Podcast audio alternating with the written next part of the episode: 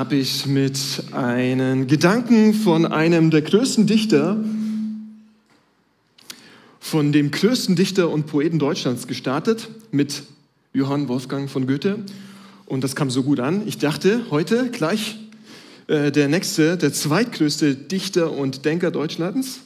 Ein Gedanken von ihm habe ich dabei, beziehungsweise eine Frage, der wir heute nachgehen wollen.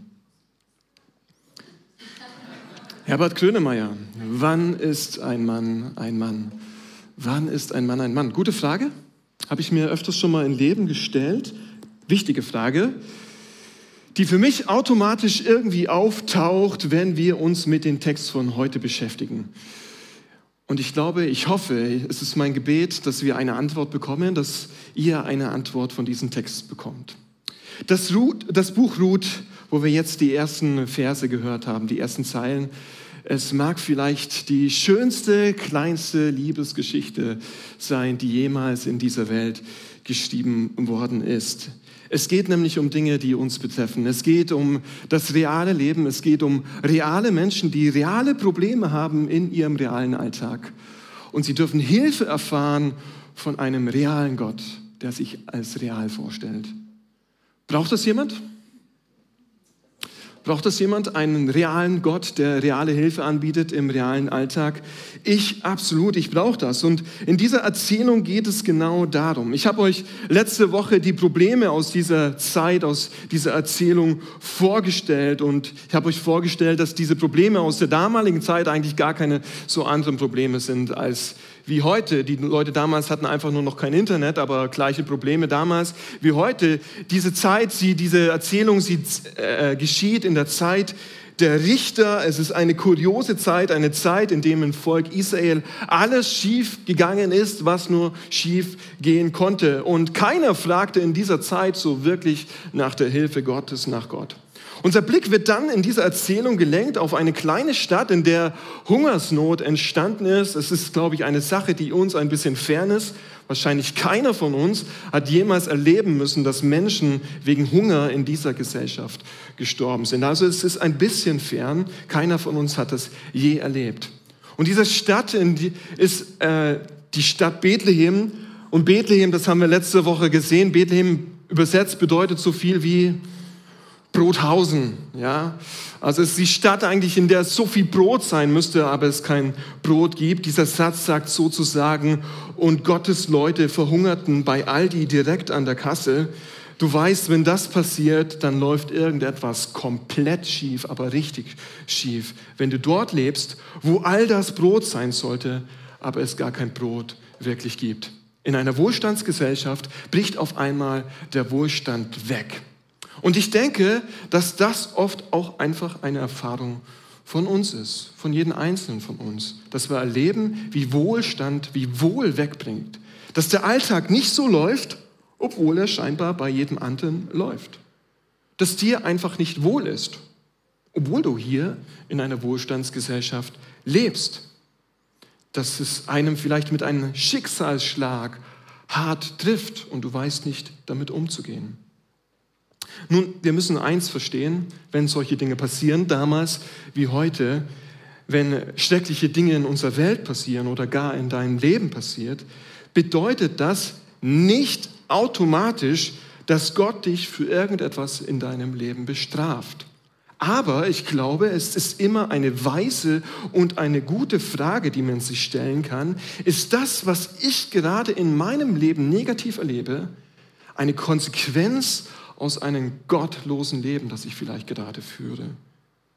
Weil da irgendwie Sünde ist, weil ich meinen Alltag ohne Gott gestalte, ist das eine Konsequenz daraus. Im Zusammenhang von unserer Ruth-Erzählung ist es völlig klar. Es ist die Richterzeit und wir haben das letzte Mal gesehen, jeder tut, was sein Herz irgendwie düngt. Also Übersetzt gesagt, jeder ist so ein bisschen sein eigener König. Keiner lässt Gott mehr den König des Alltags sein. Keiner hört mehr auf Gott. Und als Resultat davon hält Gott seinen Segen zurück und er hält seine Versorgung zurück. Warum tut er das? Damit Menschen hungrig werden?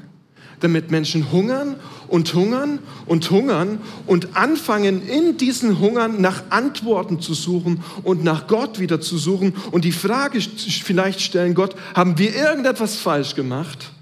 Sind wir irgendwie von deiner Hand weggekommen?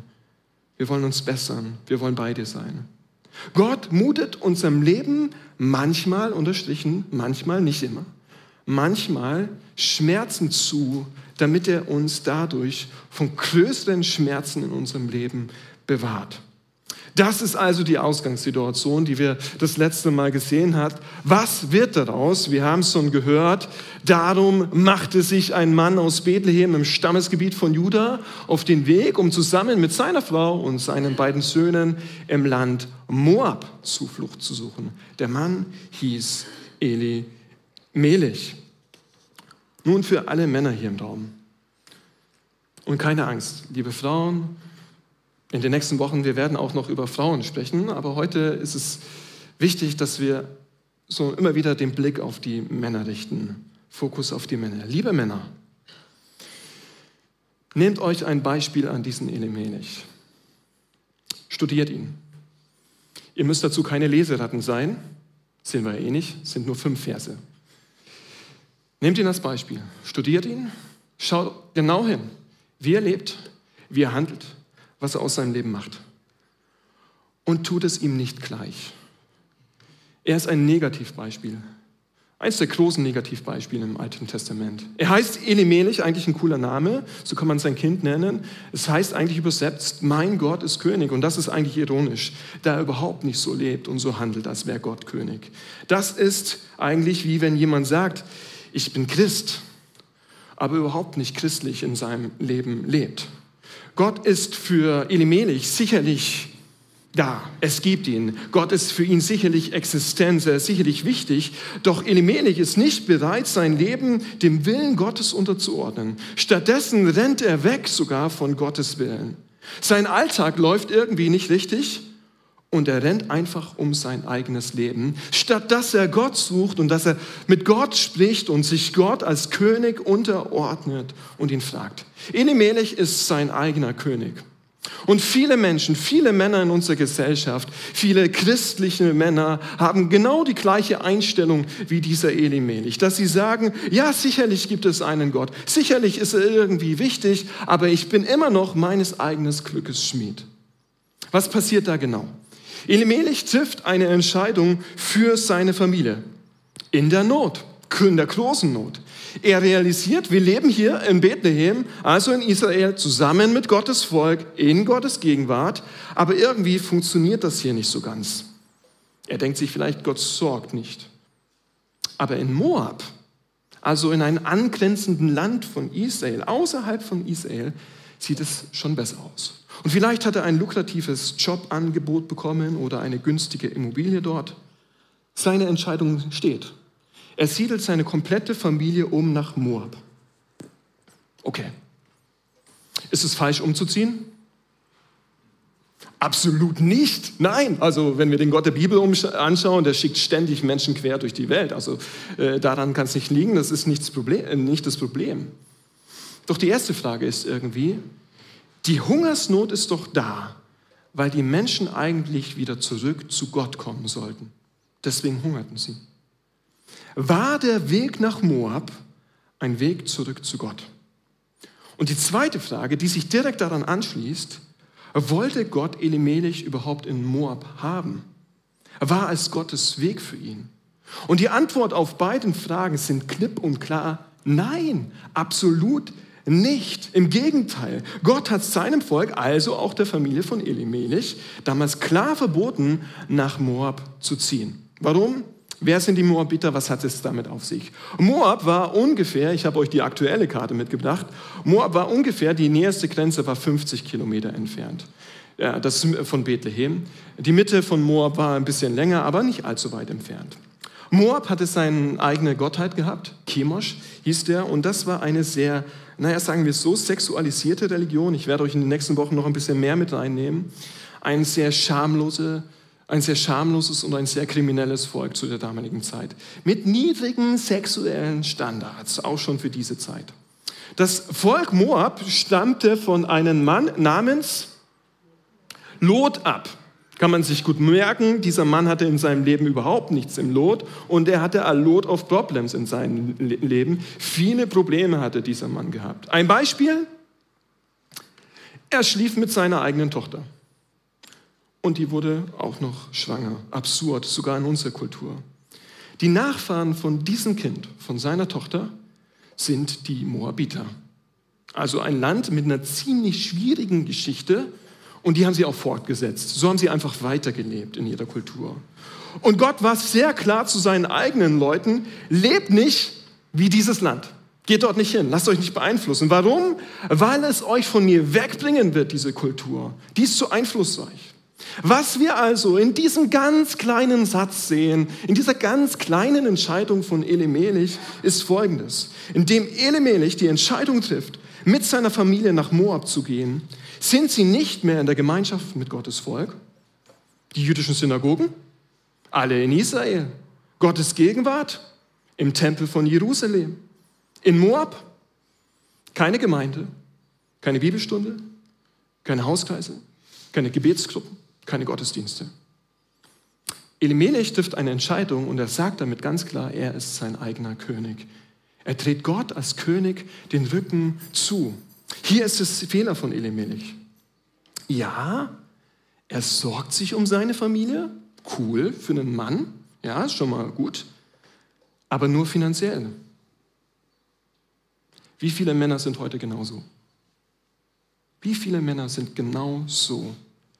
Er sorgt sich um seine Familie, aber nur um die Rahmenbedingungen von seiner Familie, nur um den Wohlstand, nur um, dass sie ein glückliches Leben haben, nur um die richtige Immobilie, nur, dass sie zweimal wenigstens noch im Jahr in Urlaub fahren können. Viele Männer würden heute sagen, ich sorge mich um meine Familie, ich bringe ja das Essen auf den Tisch. Das ist Elimelech. Das ist genau Elimelech. Hier gibt es kein Essen, dort schon, gehen wir einfach dorthin, egal was es kostet. Aber, liebe Männer, es ist nicht einfach nur Essen. Es ist nicht einfach nur Wohlstand, den wir unserer Familie bringen müssen. Es ist die richtige Gemeinschaft, die wir für unsere Familie bringen müssen. Dass meine Frau die Möglichkeit hat, Gemeinschaft mit anderen Frauen zu haben, die auch Gott lieben. Dass es das Natürlichste ist für meine Kinder, dass sie nicht nur Gemeinschaft haben, irgendwie im Fußballverein oder in der Tanzgarde oder wo auch immer sie unterwegs sind, sondern dass sie auf natürlichste Art und Weise immer Gemeinschaft haben mit anderen christlichen Familien. Dass wenn der Tag kommt, an dem mein Kind irgendwann mal jemand heiraten sollte, es möglich ist für mein Kind, jemanden zu finden, der auch Jesus Christus liebt. Das ist für meine Familie, das, das ist für eine Familie völlig normal und völlig unkompliziert ist, einfach Teil von christlicher Gemeinschaft zu sein und diese zu erleben. Elimelech ist hier in diesem Bezug der klassische Namenschrist. Er hat kein wirkliches Commitment für Gott, für die Gemeinschaft mit Gott. Und das wirkt sich katastrophal aus. Als der Alltag nicht mehr bei ihm gut lief, hat er dieses kleine Commitment einfach fallen gelassen. Lass uns umziehen. Lass uns umziehen. Wo werden wir in den Gottesdienst gehen? Keine Ahnung. Wo wird deine Frau im Hauskreis sein? Wo werden deine Kinder im Bibelunterricht sein? Keine Ahnung. Wo werden deine Kinder von Gott hören? Keine Ahnung. Aber wir können es uns wenigstens noch leisten, zweimal im Jahr in den Urlaub zu fahren. Yay! Coole Entscheidung, Elimelech. Elimelech denkt eigentlich nicht wirklich nach. Er sieht nicht die geistlichen Konsequenzen seiner Entscheidung. Er bringt Brot auf den Tisch, aber er bringt kein Brot für den inneren Hunger seiner Familie, für den geistlichen Hunger seiner Familie. Er dachte nur daran, seiner Familie Wohlstand zu bringen, aber er dachte nicht an den Wohl ihres Glaubens. Er dachte nicht an das ewige Wohl dieser Familie. Absoluter Fehler. Lass mich das an einem Beispiel festmachen für heute, äh, für unsere Tage, wo ich das erlebt habe. Ich bin absolut dankbar, dass mein Vater, mein Papa, meine Eltern klare geistliche Entscheidungen für mein Leben getroffen haben, für mich getroffen haben. Hey, meine Eltern, die waren und sind überhaupt nicht fehlerlos. Ja, ich will jetzt nicht meine Eltern hier hochhalten. Aber eine Entscheidung von ihnen für mein Leben hat absolut viel beeinflusst, bis heute, bis zu diesem Tag. Sonntagmorgen, Gottesdienstbesuch, war niemals verhandelbar.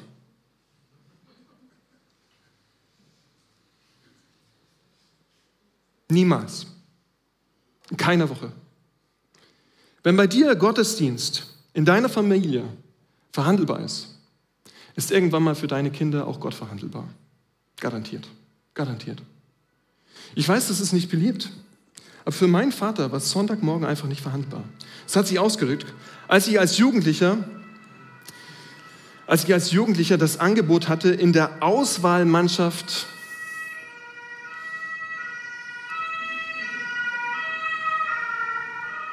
Als ich als Jugendlicher das Angebot hatte, in der Auswahlmannschaft des Bayern-Kaders Badminton zu spielen und der Trainer sagte, Training ist Sonntagmorgen und der Termin, die Uhrzeit stand im Konflikt mit dem Gottesdienst, hat mein Vater mir den Rücken gestärkt und ich habe meinem Trainer gesagt, es tut mir leid, aber ich werde nicht dabei sein. Ich kann es nicht. Warum? Weil ich meine Knie nicht beugen werde vor Badminton.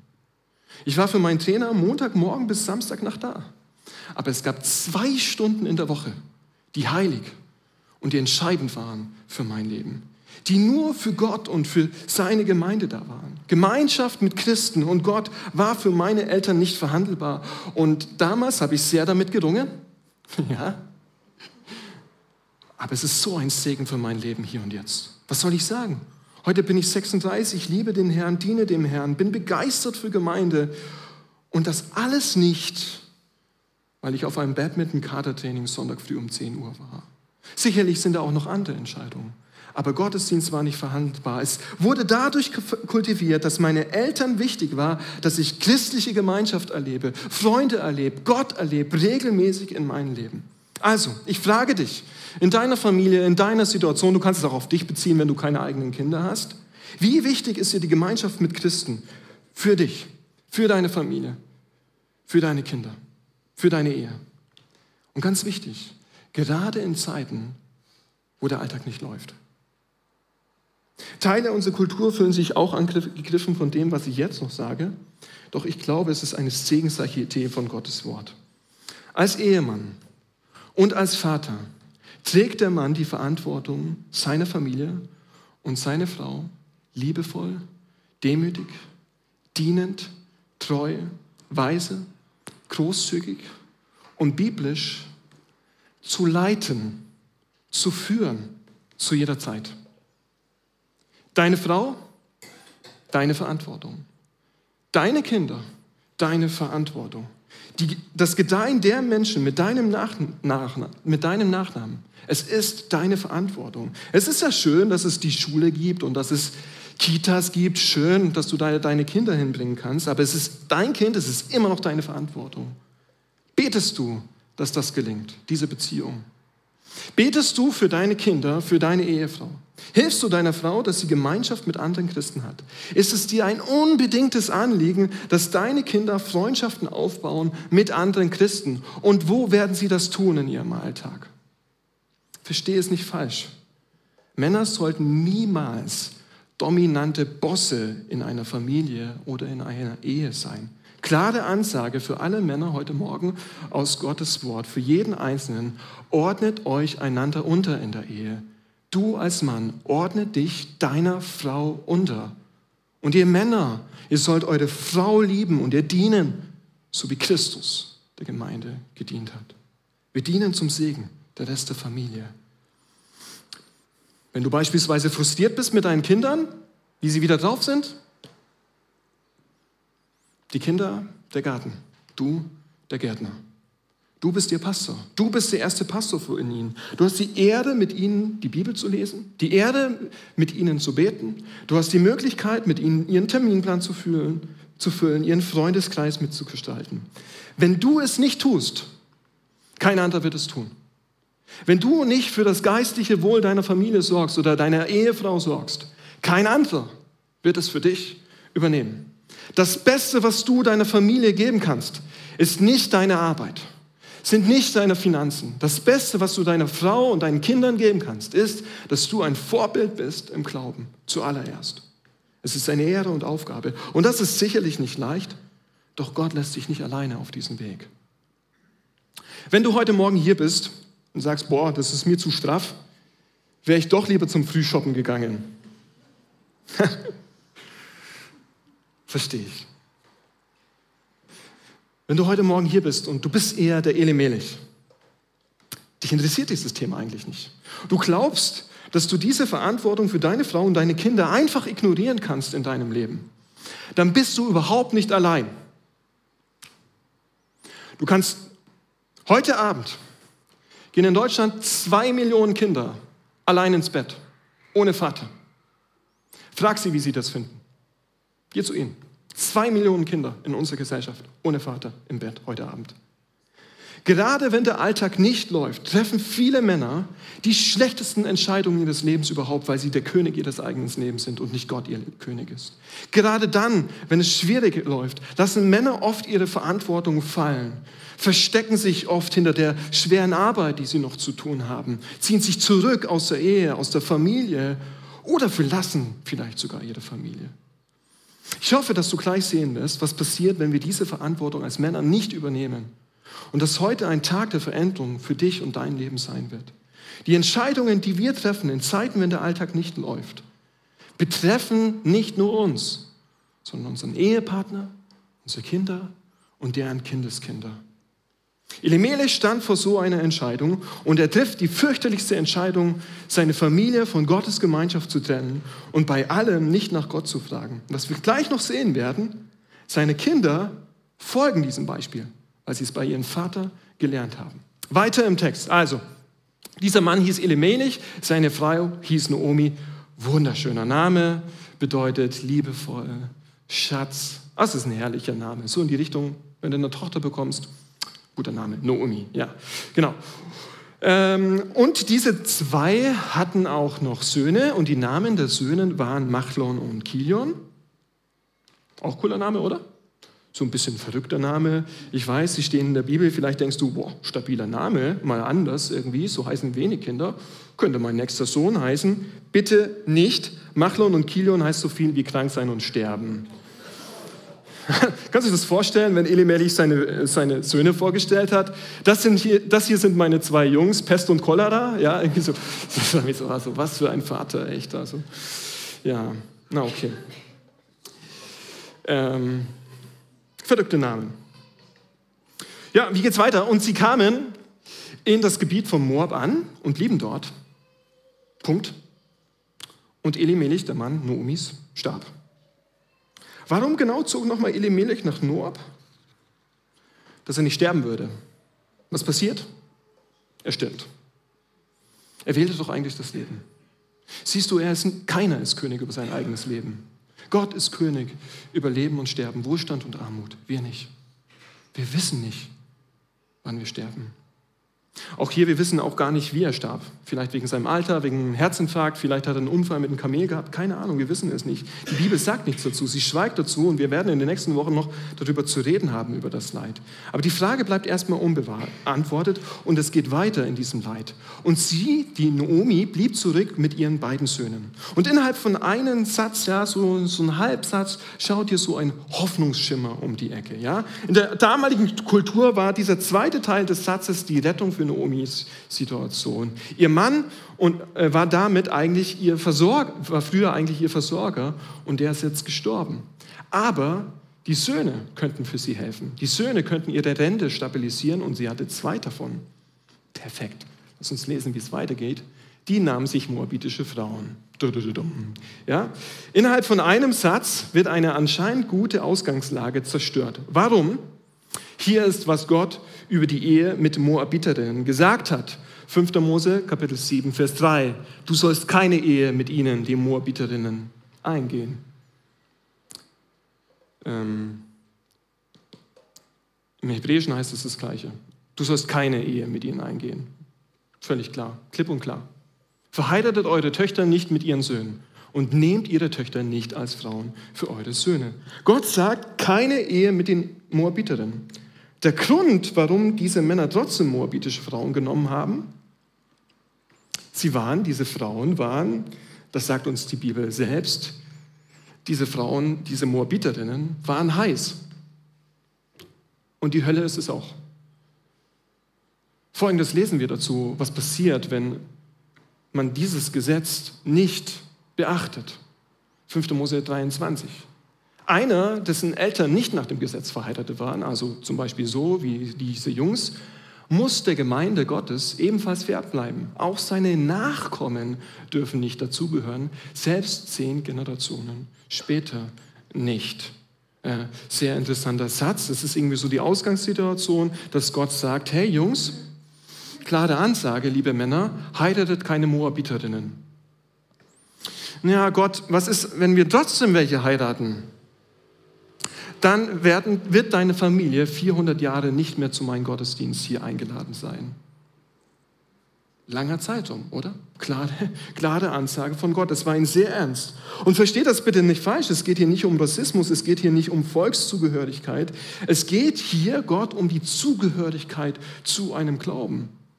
Die Jungs treffen die Entscheidung, Frauen zu haben, die Gott nicht anbeten.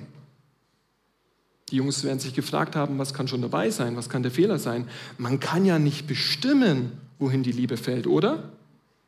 Nee, kann man nicht. Stimmt. Aber man kann sich entscheiden, wie man damit umgeht, was man daraus macht. Und das sind nicht nur Entscheidungen für den Moment. Es sind Entscheidungen für ein Leben. Es sind Entscheidungen, die sagen, nicht Gott ist der König meines Lebens, ich bin König meines Lebens. Meine Lust, meine Gefühle, meine Faulheit, meine Sehnsüchte, sie dürfen mich regieren, wenn es um die Liebe geht. Und das Traurige ist, ein ausschlaggebender Grund für dieses Verhalten von diesen Männern war auch wieder ihr Vater. Er lässt den Jungs kaum eine andere Wahl. Er zieht in ein Gebiet, wo seine Söhne keine Frau finden, die Gott anbeten. Was hat er erwartet? Und trotzdem sind diese Jungs nicht raus aus der Verantwortung. Sie hätten nur 50 Kilometer weitergehen können und da nach einer Frau suchen können, die Gott anbetet. Doch sie machen es einfach nicht. Sie sind vielleicht zu faul, sie sind vielleicht zu unmutig oder diese zwei Männer sind wie so viele Männer in unserer Gesellschaft. Sie nehmen einfach das, was direkt vor ihren Augen ist, statt den manchmal längeren, mühsamen Weg Gottes zu gehen, seinen Willen zu entsprechen und so eine Frau zu finden, die treu ist, die Gott anbetet. Das war damals. Du bist vielleicht hier lebst nicht zu der Zeit, auch nicht im Moab. Du stellst dir vielleicht die Frage, du bist hier, bist Christ, bist Single und du hast dir vielleicht schon die Frage gestellt, ist es segensreich, dass Christen einen Nicht-Christen daten oder gar heiraten? Antwort?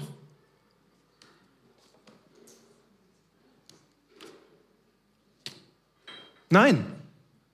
Liebe Väter, nein, ist es nicht. Ist es einfach nicht. Dazu muss ich kein Studium machen.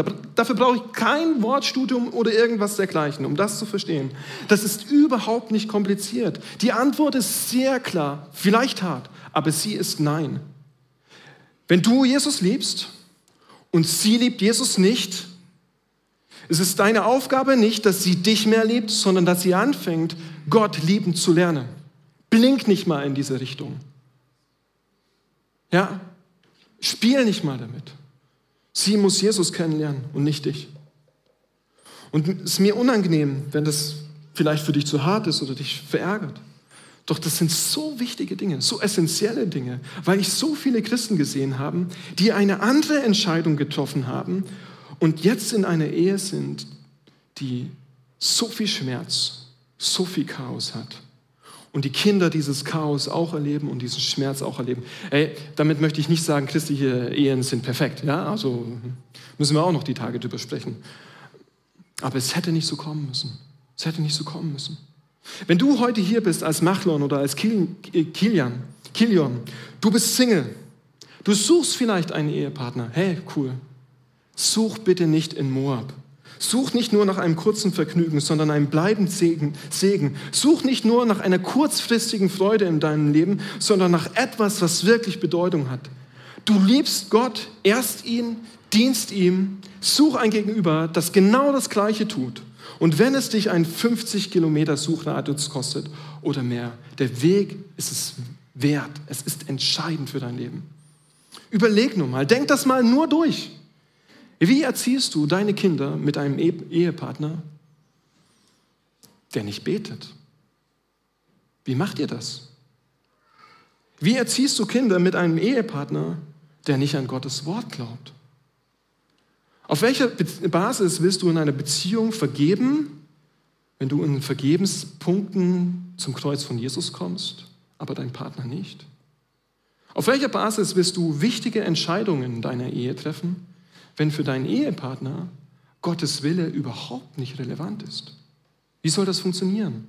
Es funktioniert nicht. Den zwei Jungs war das alles egal. Lass uns sehen, was es für sie bedeutet hat. Also, die nahmen sich moabitische Frauen. Der Name der einen war Orpa und der Name der anderen Ruth. Wir werden sie kennenlernen. Nachdem die Familie etwa zehn Jahre in Moab gelebt hatte, starben auch Machlon und Kilion. Nun war Naomi ganz alleine, ohne Mann und ohne Söhne. Zehn Jahre Moab. Zehn Jahre ging das gut. Zehn Jahre ohne Gott. Zehn Jahre ohne Gottesdienste. Und jetzt drei, drei Gräber, drei Witwen, zwei kinderlose Ehen. Ein einziges Drama. Elimelech stirbt, Kilion stirbt, Machlon stirbt. Der Familienname stirbt. Warum zog nochmal Elimelech nach Moab? Damit sie nicht sterben. Damit seine Söhne nicht an Hunger sterben. Was passiert? Sie sterben. In Moab. Diese Geschichte ist schon lang kein romantischer Film mehr. Das ist ein Drama. Das ist fürchterlich. Könnt ihr euch das vorstellen, diese trostlose, hoffnungslose Situation? Könnt ihr euch die Situation von Naomi vorstellen? In schwarzen Kleidern hat sie den Sarg ihres Mannes zu Grabe getragen. In schwarzen Kleidern trägt sie die zwei Särge ihrer Söhne zu Grabe. Wie trostlos. Ich finde es beeindruckend gar, wie die Bibel mit einer brutalen Ehrlichkeit das Leben beschreibt, weil manchen Menschen geht es tatsächlich so. Und wir werden das nächste Mal sehen, wie Naomi mit dieser Situation, mit dieser hoffnungslosen Situation umgeht. Ich habe heute vor allem die Männer angesprochen. Es tut mir leid, liebe Frauen. Und gleichzeitig auch irgendwie nicht. Gleichzeitig ist es so wichtig, wie wichtig das ist, dass unsere, unsere Gesellschaft Männer hat, die nicht wie Elimelech sind. Gerade dann, wenn der Alltag nicht läuft. Elimelech hat einen großen Fehler in seinem Leben gemacht. Er lebte nicht, was sein Name bedeutet. Mein Gott ist mein König. Liebe Männer, wann ist ein Mann ein Mann? Wenn Gott sein König sein darf. Wenn er den Namen lebt, der ihn, der, den er in Jesus trägt. Wenn er als Christ ganz entschieden lebt. Lass Jesus König sein von allen Entscheidungen, die du triffst für dich und deine Familie. Lass ihn entscheiden. Treff Entscheidungen, damit eure Ehe, eure Familie in der Gegenwart Gottes leben darf. Wir treffen als Männer einfach nicht nur wirtschaftliche Entscheidungen, nicht nur Lebensabschnittsentscheidungen, nicht nur Lebensstilentscheidungen. Wir treffen auch immer für unsere Familie geistliche Entscheidungen. Und der einzige Ort, an dem das Leben aufblüht, wo deine Ehe aufblühen kann, wo deine Familie aufblühen kann. Der einzige Ort dafür ist in Gottes Gegenwart. Triffst du Entscheidungen dafür, dass deine Ehe, deine Familie in dieser Gegenwart leben darf? In der Nähe von Gott, in seiner Gemeinde, wenn der Alltag nicht läuft. Was kann uns, liebe Männer, darin motivieren?